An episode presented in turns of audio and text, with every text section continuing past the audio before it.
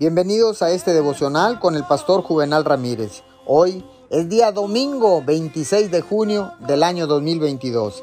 La palabra dice en Isaías 41, 21. Presenten su causa, dice el Señor.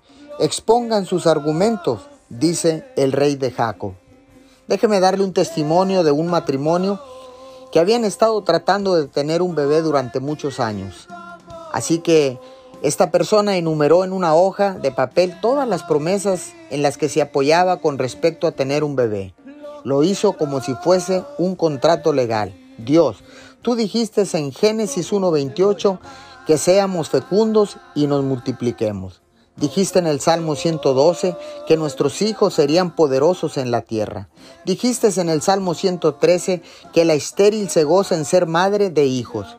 Ahora Estamos presentando nuestro caso sobre la base de tu palabra, sabiendo que tú eres fiel y verdadero con lo que has dicho. Semana tras semana, ella siguió recordándole a Dios lo que él había prometido.